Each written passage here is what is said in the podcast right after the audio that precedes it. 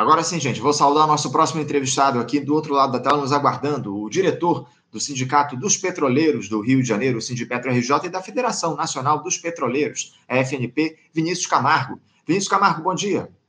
Bom dia, Anderson. Prazer falar contigo e com todos os tele... Como é que vocês falam? Tele... Interespectadores, são os espectadores de internet. Isso. obrigado, obrigado, Vinícius, pela tua participação com a gente aqui no nosso programa. Eu agradeço muito a, a tua presença para a gente dialogar a respeito de temas que são muito importantes para a categoria dos petroleiros. Porque ontem vocês tiveram, ou pelo menos vocês tinham agendado aí mais uma rodada de negociações com a Petrobras a respeito do acordo coletivo de trabalho, o ACT. Depois de Chatal, dá, digamos assim, dar um perdido em vocês na reunião anterior ao não entregar aí qualquer proposta na semana passada. A gente conversou, inclusive, aqui na, na última semana com o Eduardo Henrique falando dessa questão. A Petrobras, nessa última reunião, não apresentou qualquer tipo de proposta lá na semana passada. Essa, aliás, vai ser a, seria a terceira contraproposta da companhia à categoria. E eu queria saber logo de você, ô, Vinícius, houve algum tipo de, de plano entregue pela estatal para os representantes dos petroleiros no dia de ontem? É, esse documento aí, que foi supostamente entregue é, pela Petrobras, é, agradou vocês da FNP? A mobilização dos petroleiros nos últimos dias surtiu efeito nesse sentido?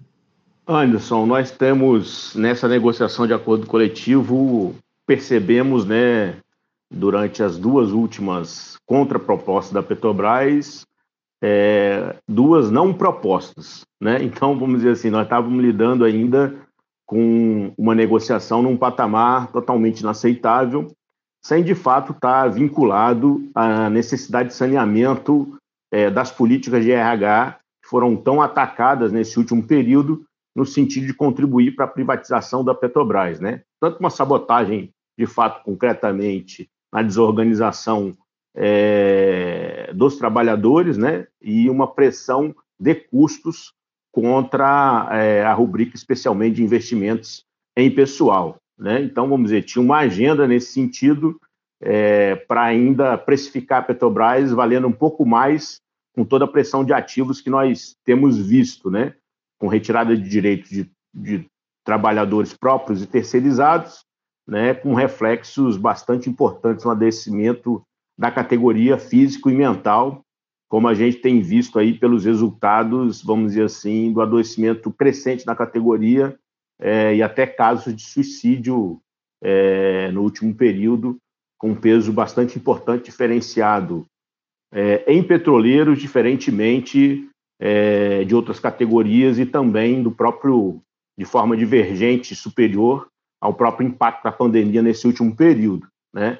É, e a Petrobras ontem fez, é, começou a discutir a sua proposta, né, com a FUP primeiramente pela manhã e à tarde é, começou a apresentar essa proposta à FNP, né?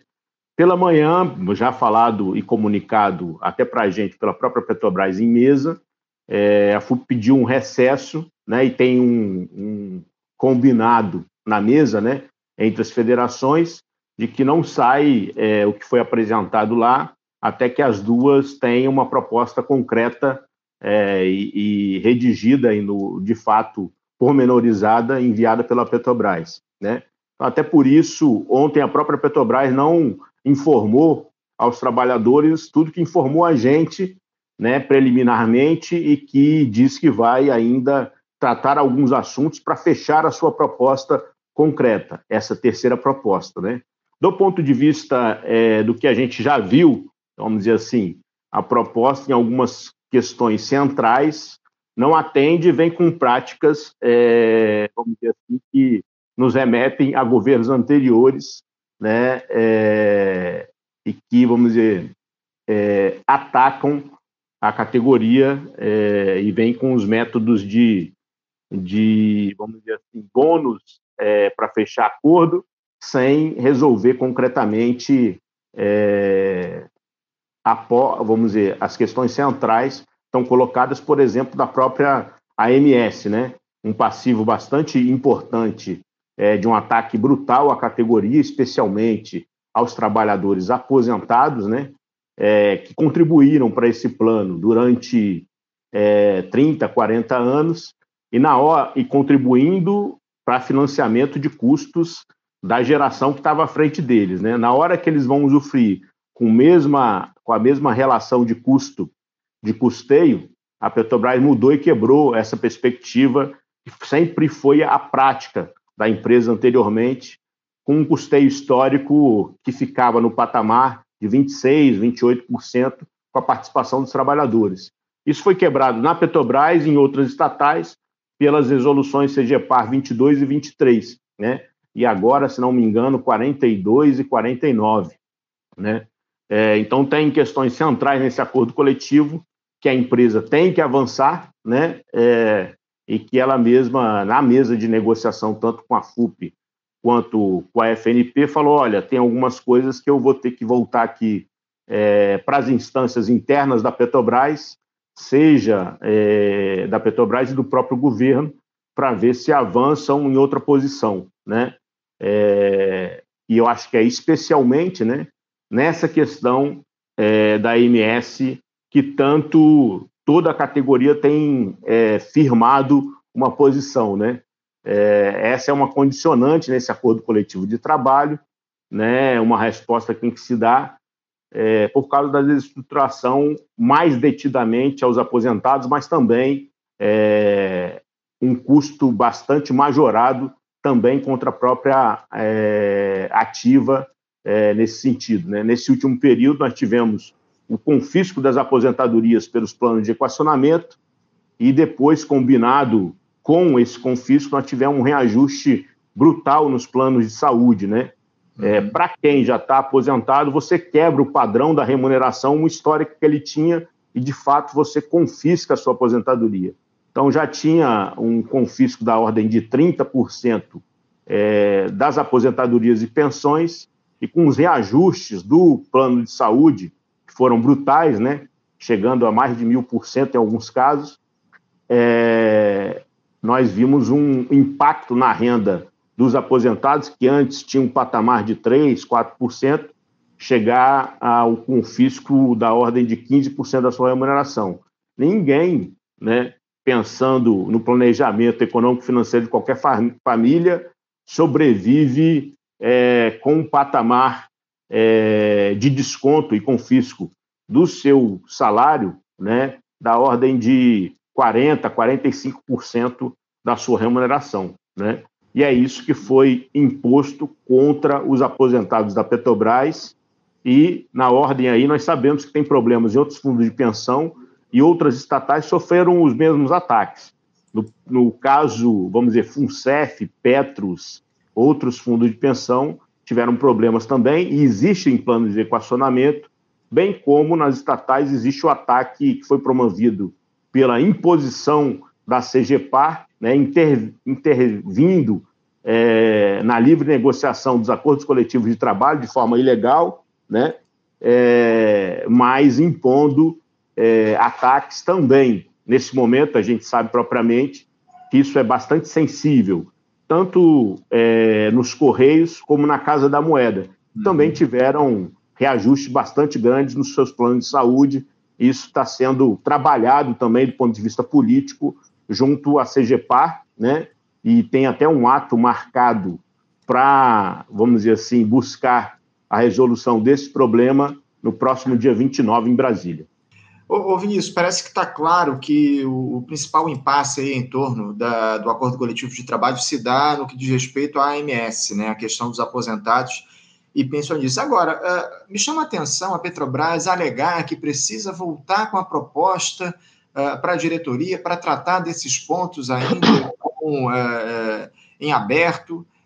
não é estranha essa alegação diante de tanto tempo que houve para a estatal fazer esse diálogo internamente e trazer uma proposta bem elaborada para vocês, petroleiros, ou Vinícius? Sem dúvida, né? nós não podemos alegar, como foi alegado ao longo é, da gestão Temer e do governo Bolsonaro, de que existia uma determinação externa do governo federal e que, a partir disso, a diretoria, a presidência e a gerência estavam submetidos a uma diretriz do governo federal é, que determinava os limites da política. Né? Vamos dizer, se é um governo é, dos trabalhadores, é, essa porta tem que estar aberta e a, vamos dizer, derrubada ou ajuste da própria resolução tem que estar vinculado também é, às necessidades dos trabalhadores e à estruturação das carreiras é, das próprias estatais e a necessidade de garantir é, o apoio à saúde né, dos trabalhadores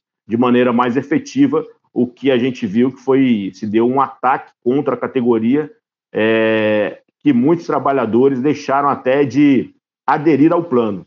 Os próprios trabalhadores recém-admitidos na Petrobras, devido ao padrão de renda que tem, sequer estão aderindo ao plano de saúde. Você imagina se está acontecendo na maior empresa do país, né, com resultados nesse último trimestre recordes, né, é, o que não está acontecendo nas demais estatais e nas demais empresas privadas. O nível de ataque que o grande empresariado está definindo para manter as suas taxas de lucro em, em patamares bastante poupudos nesse último período. Na Petrobras nem se fala, né?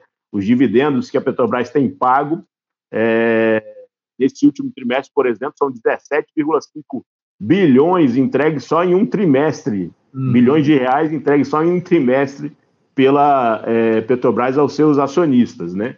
É, então, isso diz da magnitude, vamos dizer assim, tudo aos acionistas, né? É, e enquanto isso, estão retirando direitos dos trabalhadores. E a gente está considerando até o próprio resultado, o recorde da produção da Petrobras, comparativamente do último trimestre com o trimestre de 2022, são 9,6% a mais a produção da Petrobras. Isso tem impacto estrutural, vamos dizer assim, tanto para a exportação quanto é, para a produção interna de derivados, né? É, então, nós vemos uma incongruência total, seja do índice de reajuste que a Petrobras já colocou na mesa, que é 5,66, acho que é o IPCA mais 1%, que não honra sequer o patamar de crescimento da produção em um ano, sem considerar todos os anos anteriores de ataque contra a categoria e todo o crescimento da produção, que sai de um patamar é, de 2,6 milhões de barris é, por dia para o patamar agora que está da ordem dos 4 milhões de barris só na Petrobras. Então, vamos dizer, é, é, é essa paga que estão dando é, aos trabalhadores da Petrobras, eu acho que das indústrias petrolíferas terceirizados também, né, sem honrar sequer todos os resultados que tiveram no último período. Ah, uhum. O próprio resultado da Petrobras, né, vamos dizer, teve uma redução de preços no mercado interno da ordem de 33%, e eu acho que sequer essa redução de preços da Petrobras foi repassada ao mercado, né? Porque nós sabemos que agora tem um cartel de, de distribuidoras que a Petrobras não pode diretamente competir, porque retiraram e privatizaram a BR Distribuidora. E esse mercado né, de distribuição antes tinha uma margem da ordem de 10% é, de lucratividade e o patamar passou a 180% disso, 18%, 19%, quase dobrando. Né? Isso diz da diminuição da concorrência devido à privatização da BR distribuidora ao mercado. Né? Então, eles não estão concorrendo, eles estão definindo preços é, a partir da lucratividade que querem e destruindo, vamos dizer assim, é, a competitividade que a Petrobras pode dar ao mercado reduzindo seus preços. É isso, é isso, Vinícius. Em relação à, à questão dos trabalhadores, como você muito bem colocou, recorde de produção na Petrobras, distribuição de dividendos aí aos acionistas, a torta direito e os profissionais que, que fazem isso acontecer, tratados dessa forma pela empresa. A gente vai, inclusive, aprofundar o diálogo daqui a pouquinho, Vinícius, a respeito dessa questão dos resultados financeiros da Petrobras para o terceiro trimestre. Né? Você já adiantou aí os lucros de, na casa dos 17,5 bilhões de reais, aliás, da distribuição de dividendos na casa dos 17,5 bilhões de reais. A gente vai falar a respeito disso daqui a pouquinho, inclusive tratando da questão dos investimentos realizados na estatal nesse último período, né, que foram muito aquém a partir da, da análise da distribuição de dividendos e, e, da necessidade que há de se investir numa empresa, ainda mais nesse momento de transição energética que está colocado. Agora, ouvintes, vocês determinaram um prazo para que as negociações se encerrem lá com a Petrobras, uh, antes de tomarem uma atitude aí mais contundente, como talvez a realização de greves, enfim, a fim de pressionar a, a estatal por um ACT digno? Vocês estabeleceram um prazo, um limite aí para essas negociações? Até sobre a questão das mobilizações. No campo da FNP, nós, tivemos uma unidade com a FUP na questão das mobilizações, mas no campo da FNP nós vimos um peso bastante ativo né, da nossa categoria, com é, paralisações de fato nesse ínterim aí, depois da segunda proposta. Né? E também por isso nós vemos uma disposição maior da Petrobras de apontar é, para resolver algumas questões que são muito candentes, né, devido ao nível de ataque que está colocado contra a categoria nesse último período. Né? É, então, quando a gente fala é, de mérito, né, não existe nenhuma resposta comparativa da Petrobras, eu imagino que nas demais estatais também, respondendo ao mérito da categoria. Né, uma categoria que entrega 232 bilhões aos governos federal, estadual é, e municipal ao longo do último ano, considerando é, o trimestre de 2000, o terceiro trimestre de 2023 ao terceiro trimestre de 2022, né, é, tinha que ter uma resposta concreta do governo, né, é, e proporcional nesse sentido. E a gente sabe que não existe essa proporcionalidade. A entrega é, de resultados aos acionistas desse último período é brutal. A própria ação da Petrobras, é, é, a, a valorização desse último ano é superior a 30%. Né? Então, você imagina, com dividendos, que eu acho que no próximo período, no mínimo, serão da ordem de 15%, está no patamar de 20 e poucos por cento.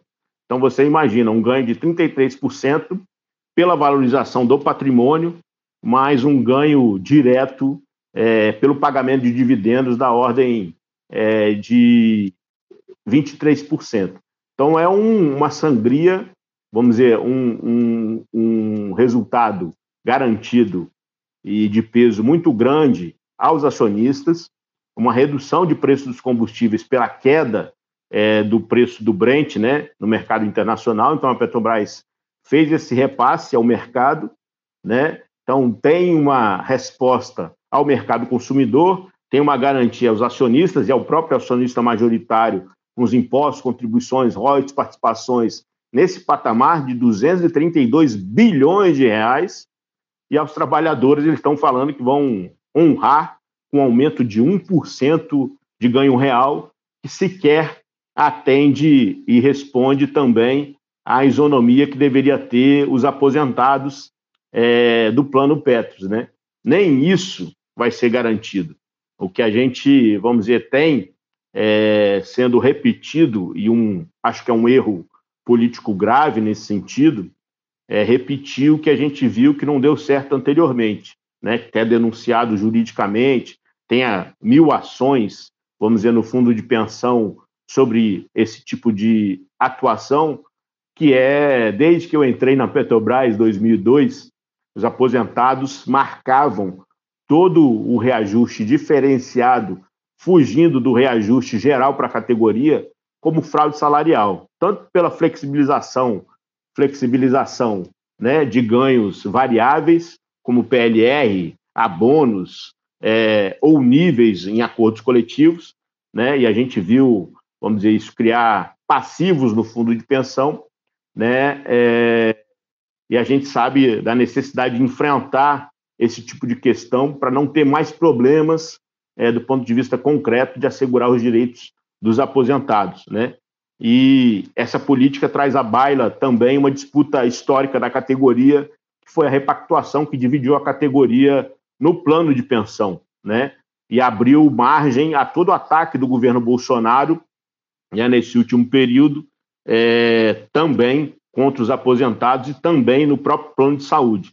Então a gente sabe, vamos dizer assim, do que significa retornar a políticas de abono, é, aumentos diferenciados discriminando os aposentados, é, bem como né, que a gente, como trabalhador da ativa nesse último período, viu que o plano da própria Petrobras atacando os aposentados já indicava para a gente da ativa de que sequer aposentadoria a gente teria.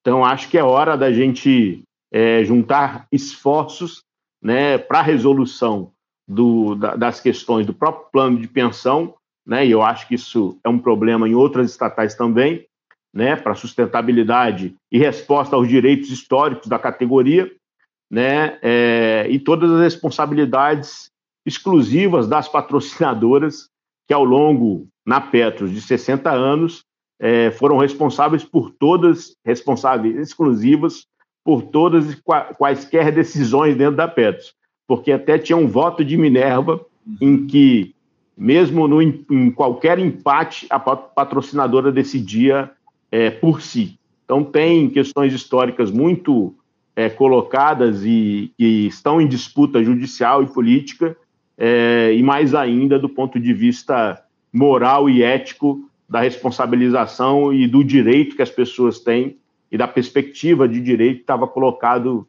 é, anteriormente. Também, uhum. nesse caso, na própria questão do plano de saúde, que é muito emblemático nesse momento também. Sim. Vinícius, para a gente encerrar aqui o nosso papo, é, a Petrobras, como eu citei aqui, apresentou na última semana os seus resultados financeiros operacionais do terceiro trimestre desse ano. O balanço foi é, apresentado na quinta-feira, registrando um lucro corrente líquido de 26,6 bilhões de reais, uma queda de 41,5% na comparação com o mesmo período de 2022. Essa redução ela se deve, segundo a empresa, à queda do preço do barril do petróleo e à queda das margens dos derivados no mercado internacional. Já o recuo de 7,5% em relação ao lucro do segundo trimestre deste ano decorre principalmente de acordo com a companhia da desvalorização do real frente ao dólar. Agora, desse montante de pouco mais de 26 bilhões, Vinícius, como você mesmo já colocou aqui, 17,5 bilhões de reais serão distribuídos em dividendos aos acionistas. Só que os investimentos na companhia, Vinícius, na comparação com a distribuição de dividendos, andam em um nível muito reduzido. A empresa separou 4,9 bilhões de reais para investir em seu parque industrial. A política de remuneração dos acionistas, ô Vinícius, ela segue muito desfavorável para o país, pelo que a gente tem observado. Eu queria saber de vocês, do Sindipetro, como é que avaliam esse resultado financeiro que a Petrobras apresentou para o terceiro trimestre e as prioridades da companhia em um momento em que o mundo todo investe em energia, né, Vinícius? A Petrobras, vamos dizer, tem um plano robusto de investimentos, né, concentradamente no pré-sal, da ordem de 78% dos seus investimentos, 78, 80% dos seus investimentos, com um plano consistente, né, que vem, vamos dizer assim, é, colocando sistemas é, de produção, as novas plataformas aí, até antecipando é, a própria produção, que se deu no final, é, plataforma que estava programada para início de 2023 foi é, começou a sua produção ao final de 2022. Aí entraram, se não me engano, mais duas plataformas em operação, é, mais uma plataforma em operação nesse ano e vai entrar uma agora é, em dezembro. Então, nós tivemos um crescimento expressivo já da produção com o ramp-up dessas duas plataformas e teremos mais esse. E temos um, um uma, vamos dizer, programação de novos, é, novas plataformas que dão a perspectiva de um crescimento bastante importante é, da produção da Petrobras e de maior margem para investimentos. O governo é, fez uma inflexão é, no segundo trimestre desse ano de 2023, reduzindo o patamar de dividendos da ordem de 60% do fluxo de caixa operacional para 15%. Considerando ainda é, o crescimento dos resultados da Petrobras, vamos dizer, e a possibilidade do mercado fornecedor entregar, é, vamos dizer assim, é, o fornecimento que a Petrobras exigir no próximo período, né, acho que nós teremos um patamar de investimentos muito superior não vou dizer muito superior, mas superior ao que a gente está tendo. Em números históricos, o patamar de investimentos está muito abaixo, mas nós temos que ver também é, que a própria produtividade do pré-sal é, diz muito, né? Nós temos investimentos menores e resultados muito superiores, né? Então, acho que uma parte é, do que explica menores investimentos agora diz também da produtividade do capital, né, empregado, né? historicamente, é, mas nós sabemos que historicamente a taxa de investimento sempre foi muito superior e tem sido, vamos dizer, negada nesse sentido, nesse último período, e dedicado todos os resultados da Petrobras ao pagamento de dividendos. A Petrobras se pagou nesse último período, se não me engano, já dá quase na casa de 90% em dividendos, ela pagou em três anos, né? 90% do seu valor em dividendos em três anos. Nesse ano, dependendo do que ela pagar, ela completa 100%. Então, ela pagou, vai pagar nesses últimos quatro anos, uma Petrobras em dividendos. E nós estamos falando que nós estamos numa empresa que tem a preocupação, empresa estatal, deve ter a preocupação com o desenvolvimento do país. E a necessidade de investimentos em refino, né? E na, no próprio pré-sal é, são mais do que patentes. O próprio governo Bolsonaro é, lançou para investimento, que eles criticavam muito né, investimentos em refino, mas eles colocaram no plano de negócio 8 bilhões de dólares em refino. Isso diz muito é, da falácia do discurso que eles faziam, né? É, e também da abertura de margens de lucratividade do próprio refino, é, definido também a partir do PPI das perspectivas de crescimento do próprio país. Então, nós sabemos, é, vamos dizer assim, da incongruência dos planos anteriores, né, tanto da privatização das refinarias, que nós estamos vendo, estão praticando preços superiores à, Petro, à própria Petrobras, né, o que é um, um absurdo, né, que eles falavam que elas viriam para concorrer e reduzir os preços.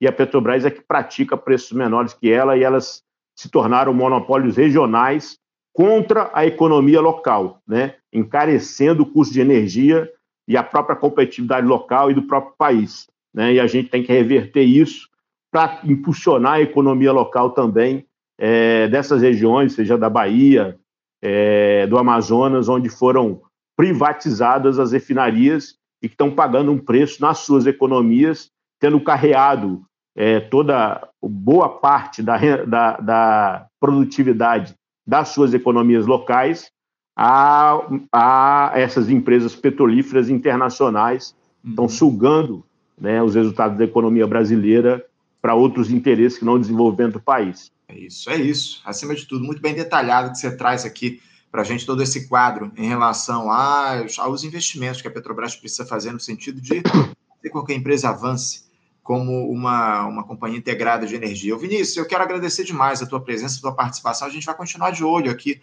como sempre, nessas negociações do acordo coletivo de trabalho de vocês, petroleiros. Já uma outra reunião marcada, Vinícius? Já, ah, eu não respondi isso, me desculpa. É, já tenho marcado, já tem uma reunião agora à tarde. Vamos ver o que, que se desdobra, né? Acho que tem uma reunião da FUP pela manhã e à tarde com a FNP.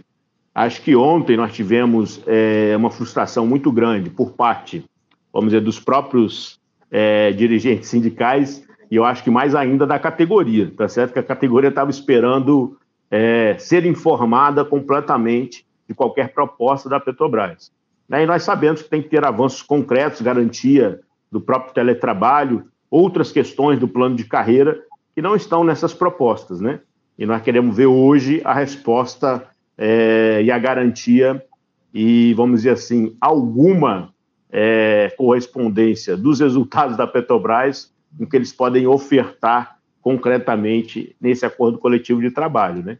Então, do ponto de vista é, do discurso, nós sabemos que está muito longe da Petrobras responder aos resultados que essa categoria de trabalhadores próprios e terceirizados e toda a luta histórica dos petroleiros, né, e todo o sofrimento que passaram nesse último período, é, fazendo toda a disputa contra a privatização da Petrobras, sangrou muito essa categoria, adoeceu muito essa categoria.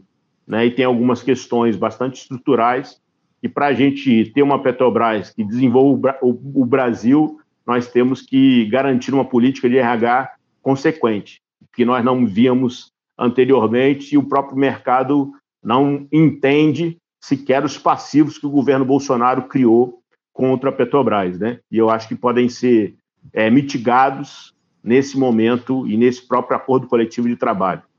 E, e, a gente volta a conversar com vocês da, da FNP do Sindipetro na próxima semana para ver se avançou esse diálogo com a Petrobras no sentido de encontrar uma solução para o acordo coletivo eh, da categoria. Obrigado, Vinícius, pela tua participação. Uma boa negociação para vocês, um, um ótimo feriado e um abraço para ti. Um abraço, é sempre um prazer estar aqui no Faixa Livre contigo, Anderson. Eu tenho acompanhado as entrevistas, cada vez mais profissional, mais técnico, dando toda a informação política e toda a amplitude de conhecimento que a gente precisa para fazer o debate público e o embate público. Obrigado, Vinícius, pelas palavras e pelo apoio de vocês do Sindipetro aqui ao Projeto Faixa Livre. Um abraço para você, Vinícius. Até a próxima.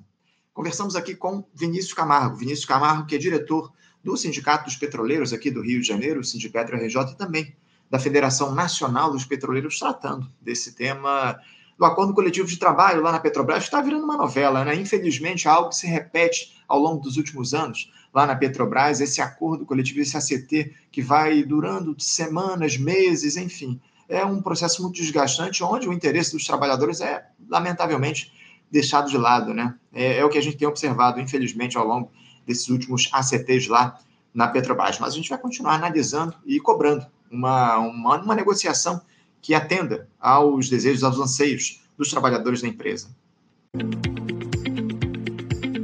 Você, ouvinte do Faixa Livre, pode ajudar a mantê-lo no ar.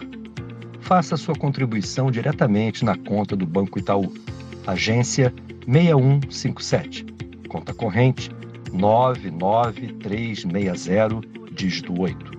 Esta conta encontra-se em nome do Sindicato dos Professores do Município do Rio de Janeiro e região, o Simpro Rio, uma das nossas entidades patrocinadoras, mas seus recursos são destinados exclusivamente para o financiamento do nosso programa.